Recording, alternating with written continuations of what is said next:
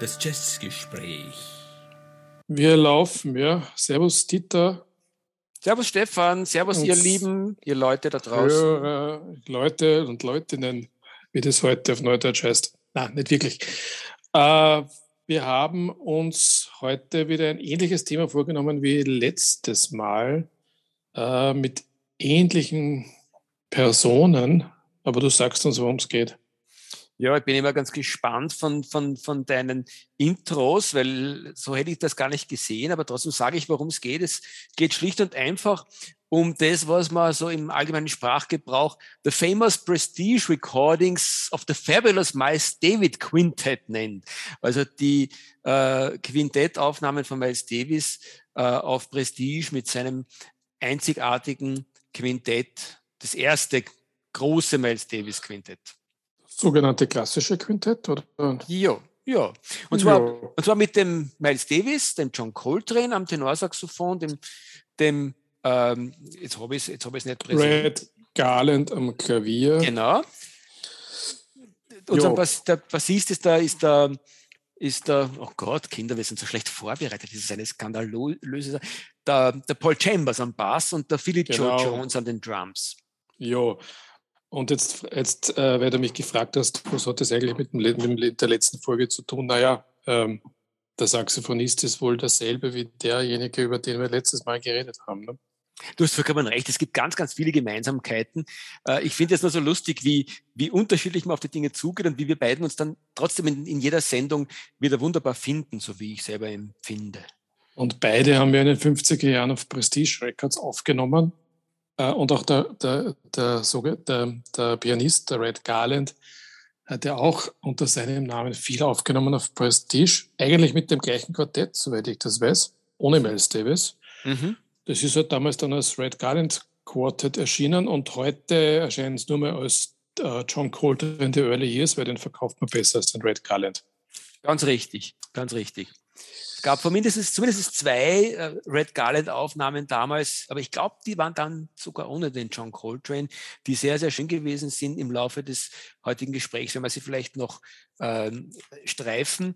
Was mir aber am Herzen liegt, ist vielleicht gleich vorweg zu sagen, dass äh, im wahrsten Sinn des Wortes äh, die treibende Maschine für den Miles Davis, so hat er es zumindest in seiner Biografie dann immer wieder betont, in diesem Quintett nicht der John gewesen ist. Das hat man erst im Nachhinein, hat, haben wir als die, als die Jazz-Hörer sozusagen quasi dieses äh, Zusammenspiel zwischen John Coltrane und Miles Davis als das Treibende von seinem ersten klassischen Quartett empfunden. Er selber hat immer gesagt, das, was ihn wirklich äh, getrieben hat in diesem Quartett, ist der geniale Drummer, der Philly Joe Jones gewesen. Äh, und zwar vor allem deswegen, weil er den Philly gebeten hat, dass er immer vor der Time oder nach der Time, Stefan, du weißt es vielleicht besser, äh, vor der nach der Time spielen soll. Und, du meinst vor oder nach dem Takt? Ja, richtig, ja. Äh, und ich glaube, es war irgendwie knapp äh, vor dem Takt, äh, aber auch wurscht. Ähm, und als ein wirklich großartiger Musiker und Techniker hat der Philly Joe Jones das auch perfekt gemacht und ist, glaube ich, als der Erste, der das auch so richtig quasi durchgezogen hat in einer Musikgruppe, einer Jazzmusikgruppe, ein bisschen in die Geschichte eingegangen. Und das ist das, was den, den, den Miles Davis in diesen äh, Quintett, so hat er das zumindest selber immer wieder gesagt, so richtig beflügelt hat im wahrsten Sinn des Wortes. Ich weiß ja nicht viel über den Philly Joe Jones, äh, nur vielleicht äh, zwei Informationen dazu. Erstens, das, der Philly ist ein Spitzname. Warum? Weil er aus Philadelphia kam und äh, der Spitzname war wichtig, um ihn zu unterscheiden von einem anderen Joe Jones, den ich im Moment vergessen habe, von wem es da gegangen ist. Weißt du vielleicht? Und zweitens, der Philly Joe Jones war ja eigentlich ein Kumpel von John Coltrane und hat den John Coltrane in die Band geholt. Ja, schon her, ja. Das ist mir jetzt auch nicht gerade geläufig gewesen. So, ja. setzen, so, setzt sich das Puzzle zusammen auf eine schöne Art und Weise. Ähm, ja, was, was, was, was ist eigentlich zu diesen Prestige-Recordings zu sagen, aus deiner Sicht, Stefan? Ja, ich weiß nicht, wo wir anfangen. Beim Exkurs vielleicht. Oder na, fangen wir bei den Platz, fangen wir, fangen wir, fangen wir bei den, von den Aufnahmen an. Ja.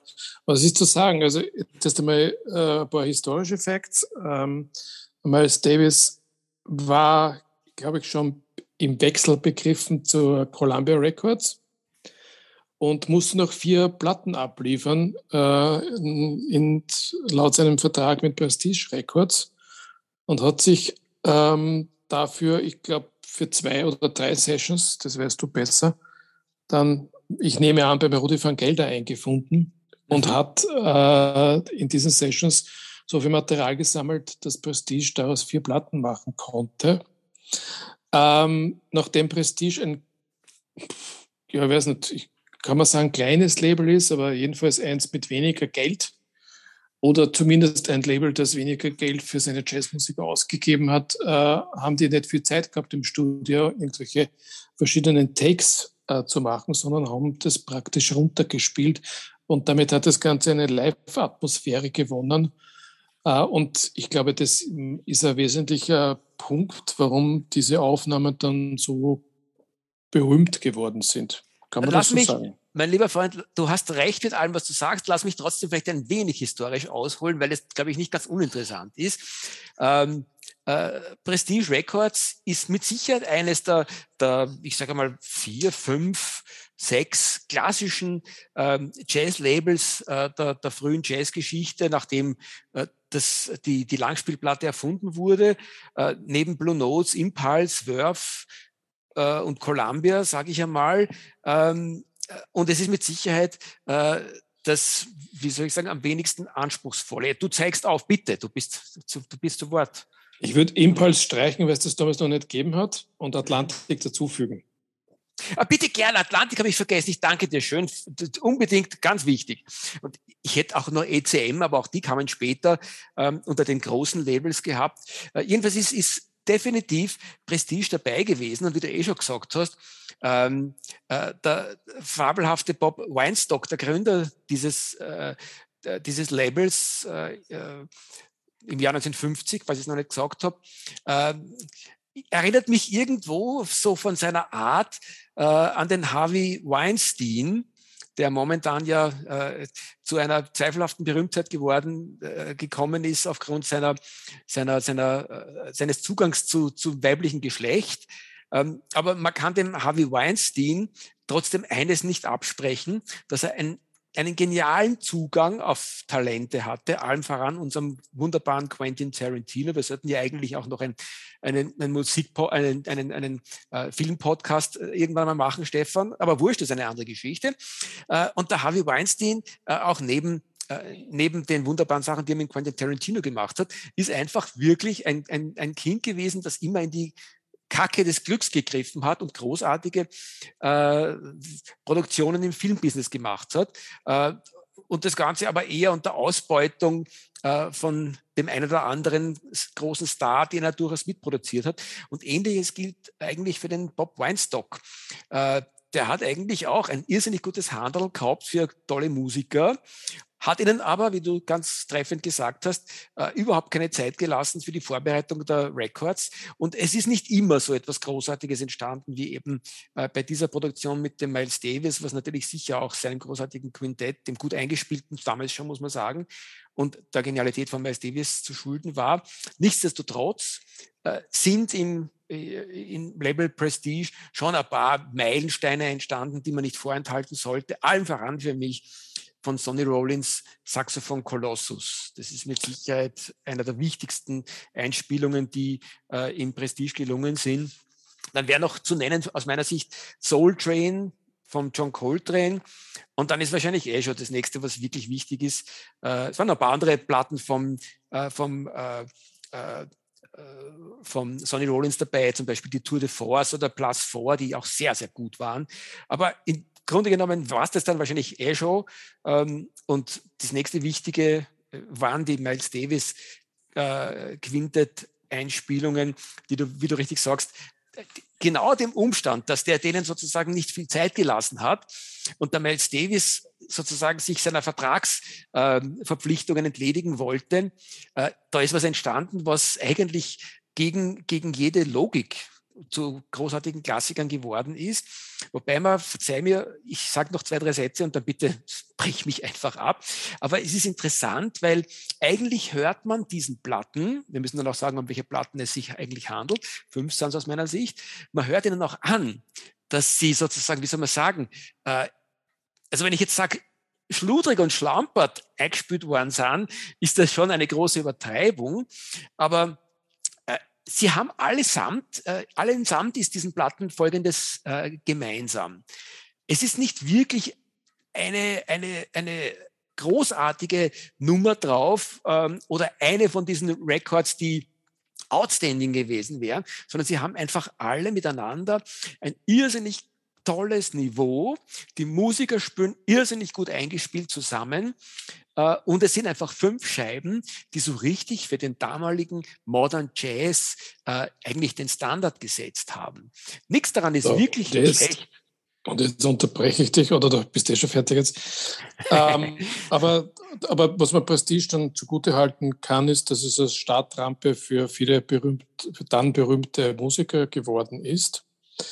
Ähm, und offensichtlich hat Prestige mit dieser Politik auch Geld verdient, weil oder der Herr Weinstock war, war ungeschickt, weil er ja letztlich äh, alle großartigen Musiker dann verloren hat an andere Plattenlabels, die mit denen, also zumindest mit Miles Davis und mit John Coltrane doch wirklich auch Geld verdient haben.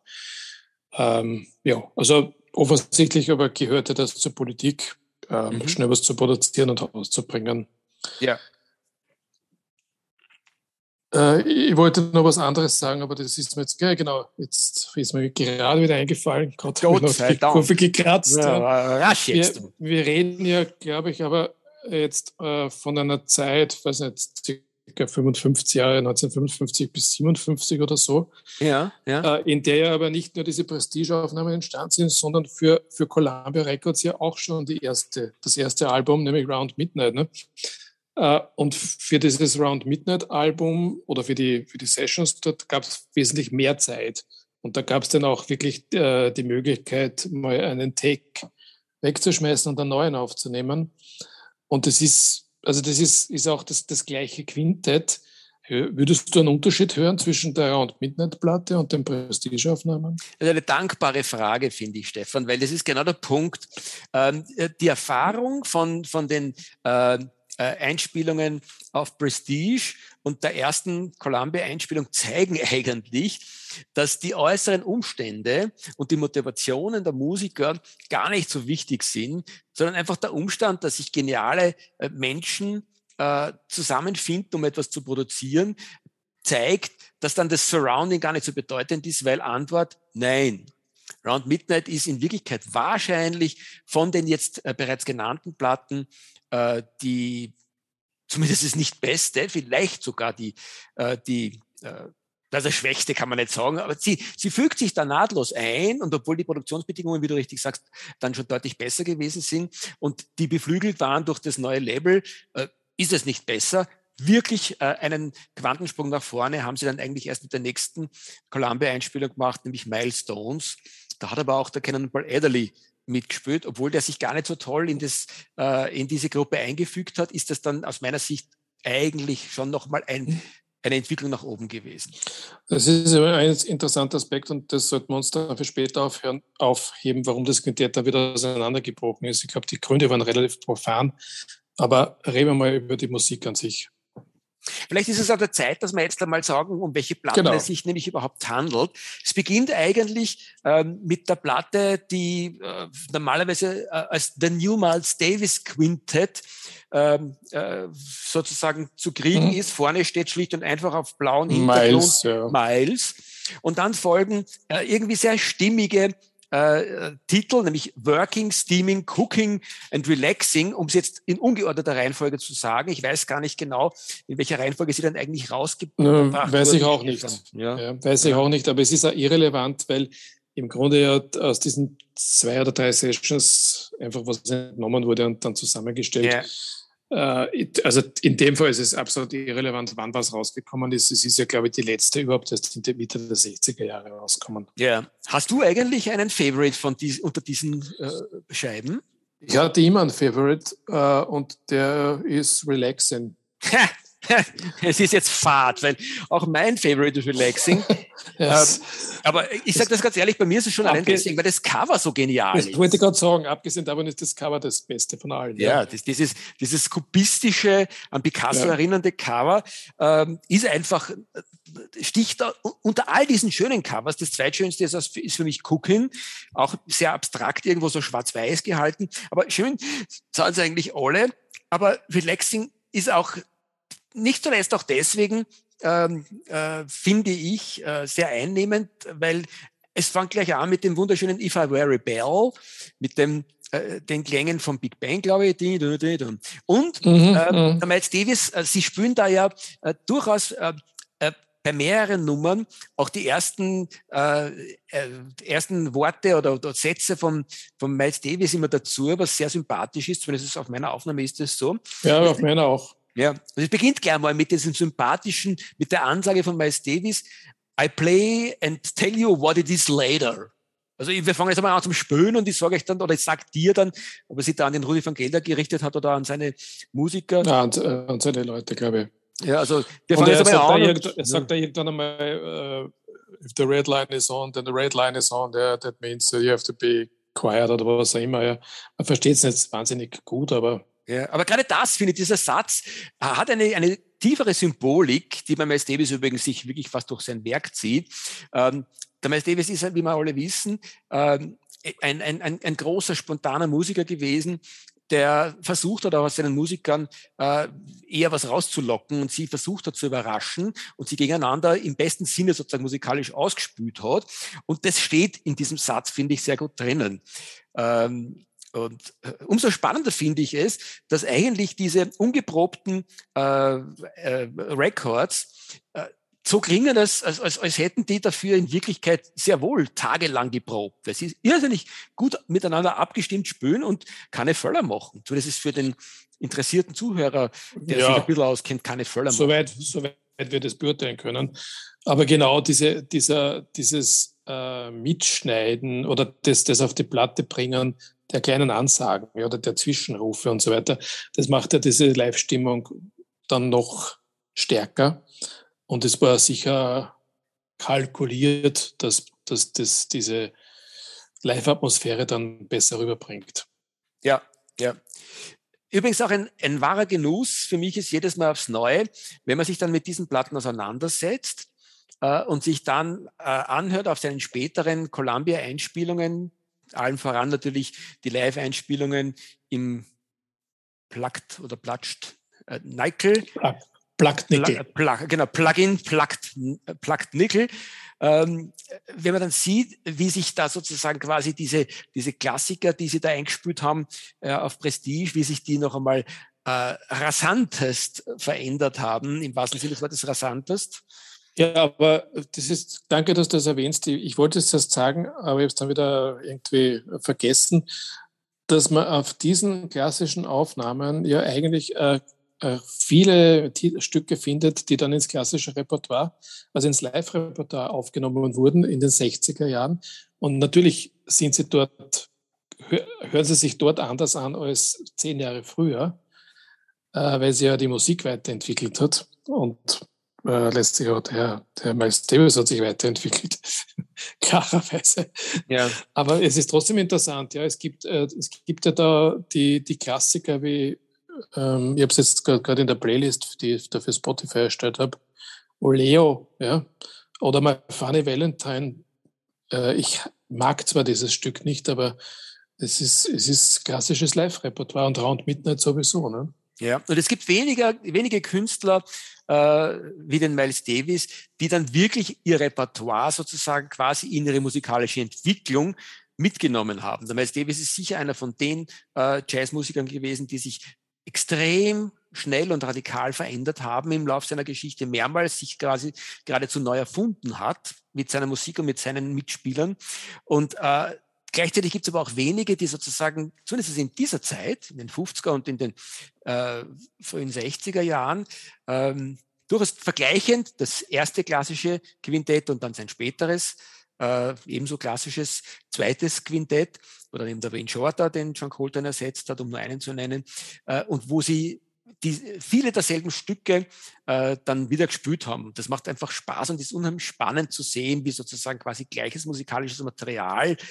Du erkennst dann am, am musikalischen Material, das ja gleich geblieben ist, wie sich äh, die Musik verändert hat. Das ist einfach schon nachvollziehbar. Selbst äh, John Coltrane hat ein Stück mitgenommen in die 60er Jahre, nämlich aus von der Round Midnight Platte. Das ist Round About Midnight Platte, äh, nämlich die Old Stockholm. Mhm. Das gibt es dann, glaube ich, 63 wieder in einer Aufnahme.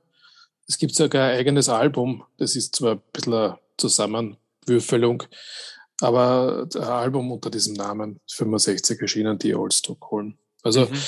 er war, der Miles Davis war nicht der Einzige, der das mitgenommen hat. Was mich interessiert, äh, was du vielleicht beantworten kannst, äh, es spielt da bei, bei diesen, also erstens einmal, äh, Round Midnight ist ja der einer des, der bekannt, eines der bekanntesten Stücke von Miles Davis und gleichzeitig das unbekannteste Stück vom äh, Thelonious Monk, würde ich mal sagen. Was meine ich damit? Äh, Thelonious Monk hat das eigentlich geschrieben. ja. Und kaum, kaum ja. gespielt. Ja? Mhm. Das ist im Grunde zum Signature-Stück damals von, von Miles Davis geworden, oder?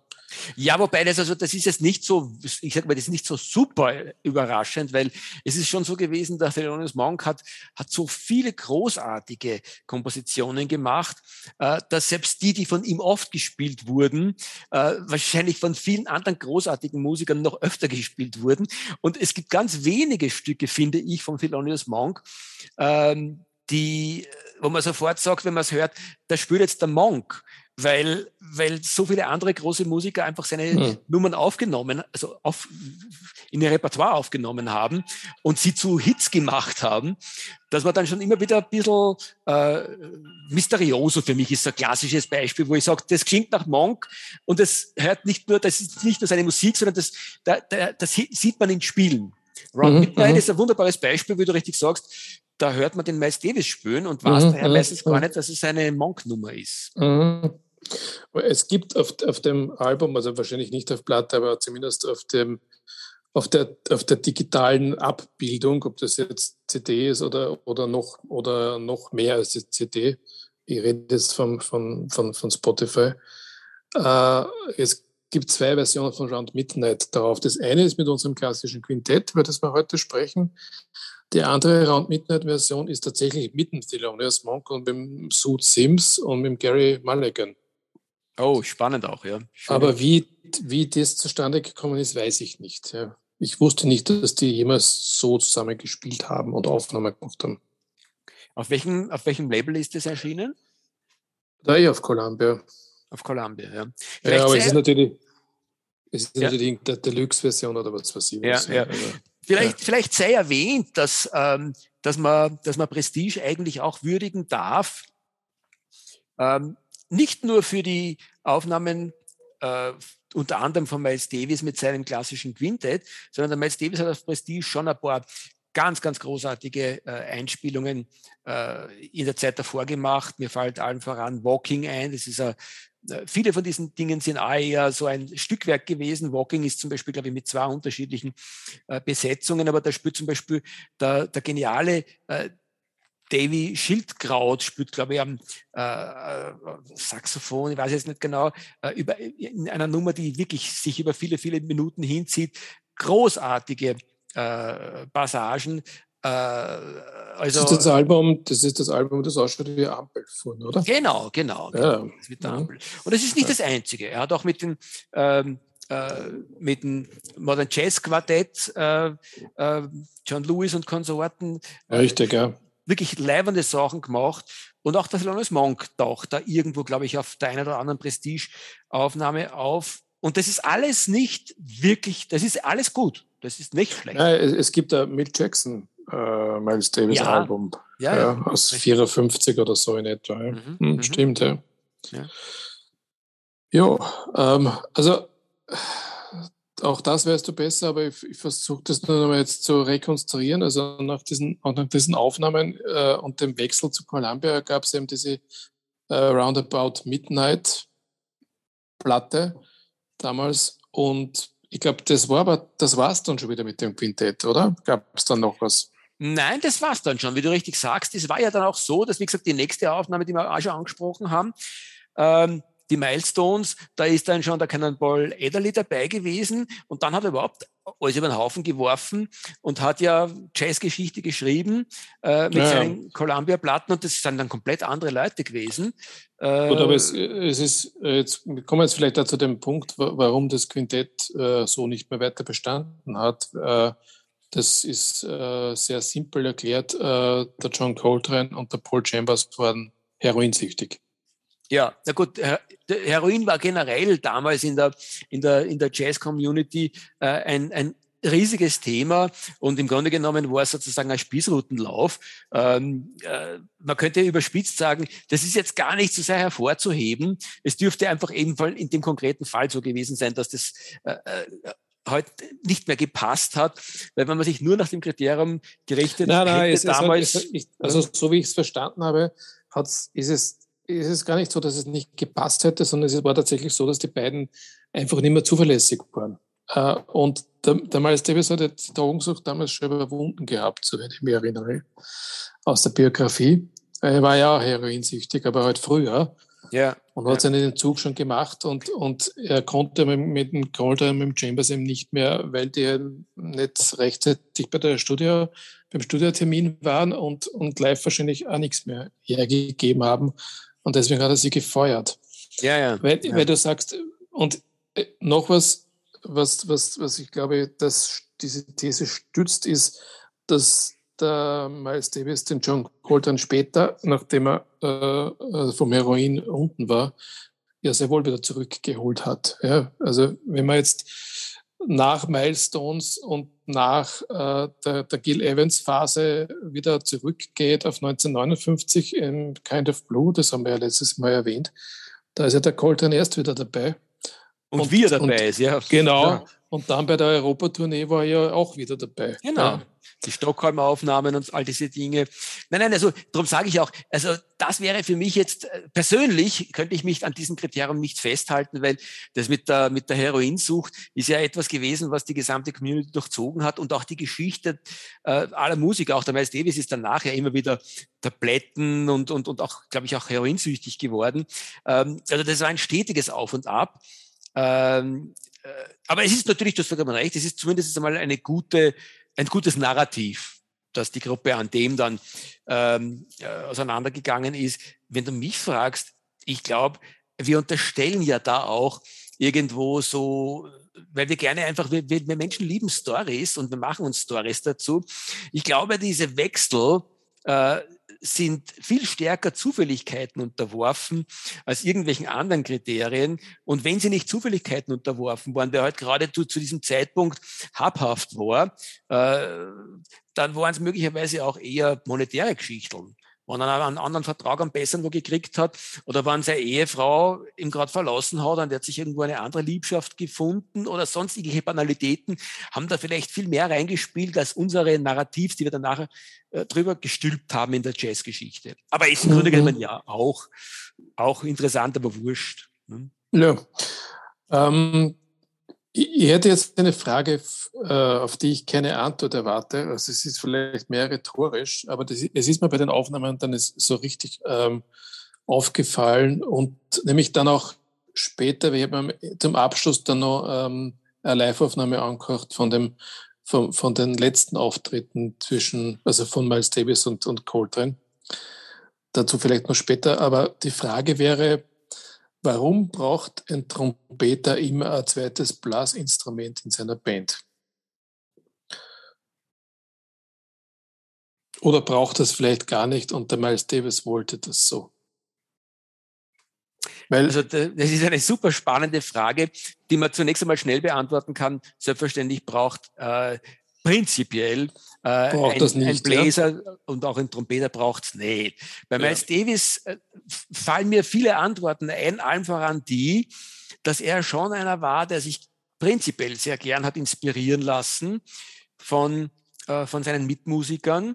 Und natürlich ist das, ist das komplementäre Instrument in der klassischen Jazzgeschichte zur Trompete das Saxophon. Das ist möglicherweise eine Erklärung, die kann aber genauso einfach, wie soll ich sagen, beliebig sein und belanglos, wie die Geschichte mit dem Heroin möglicherweise belanglos ist. Faktum ist, Stefan, ähm, dass sozusagen signifikant und vielleicht erstmalig in der Deutlichkeit auf den diesen sogenannten äh, klassischen, in diesen Prestige-Sessions des klassischen Quintetts, so richtig wunderbar ähm, der Kontrast von Miles Davis und von John Coltrane äh, auftritt. Äh, der Miles Davis, der ein, ein, ein, einen extrem modernen, äh, aber doch, ich, soll, ich sage mal im weitesten Sinn, traditionellen, am Cool Jazz und am, am Hardbop orientierten Stil äh, auf seinem Instrument pflegt. Äh, und der John Coltrane, der sich genial harmonisch in dieses gesamte Ensemble einfügt, aber trotzdem bereits ein, ein, totaler Kontrapunkt ist, insbesondere eben zum anderen Blasinstrument in diesem Quintett, zum Miles Davis, weil er schon sehr, sehr nervöse Ausflüge macht, sozusagen quasi in seine eigene Zukunft und auch in die Zukunft des Jazz insgesamt gesehen. Genau, also das, auf das wollte ich ja letztlich hinaus äh, mit meiner Frage, weil äh, wenn du die Aufnahmen anhörst und dann im Vergleich so die, die letzten Live-Aufnahmen in Europa, dann siehst du im Vergleich zu den Studioaufnahmen von Mitte der 50er Jahre, dass der Coltrane noch mehr Noten gespielt hat dann 1960, ja. Und der, und der, und der Miles Davis immer weniger Noten gespielt hat. Und, und äh, diese, diese Live-Quintett-Aufnahmen aus Europa, äh, wo er zum Teil das Publikum den Coltrane ausgepfiffen hat, weil das jetzt eigentlich nicht mehr das war, was sie erwartet haben und mit dem sie klargekommen sind. Die, das hat auch nicht mehr harmoniert. Ne? Der Miles Davis ist in eine ganz andere Richtung gegangen als der Coltrane und das sieht man ja auf den Aufnahmen ja wirklich super. Ja. Absolut. Und, Absolut. Und, und, und, und wie du richtig gesagt hast, bei den Prestigeaufnahmen, da war es noch harmonisch, ja, aber trotzdem hast du schon gemerkt, da, da entwickelt sich was, ja. Und zwar ja gegensätzlich. Ja, ja. Etwas anderes, Stefan, sei vielleicht auch noch erwähnt, was den Miles Davis betrifft, ähm, nämlich die Art, wie der Miles Davis gespielt hat auf diesen Aufnahmen, ähm, zeigt auch, mehrere Sachen. Zeigt erstens einmal, nicht das erste Mal, aber sozusagen in einer ganz deutlichen Ausgeprägtheit, was für ein großartiger lyrischer Musiker der Miles Davis war. Und wahrscheinlich wirklich, für mich ist es so und ich glaube für viele andere auch, der, der beste lyrische Jazz-Trompeter, selbst wenn man den Chet Baker dazu nimmt, der beste lyrische Jazz-Trompeter ever, der jemals gespielt hat. Ähm, und äh, zeigt wahrscheinlich auch, das, warum er zum Superstar wurde und zu Recht zum Superstar wurde.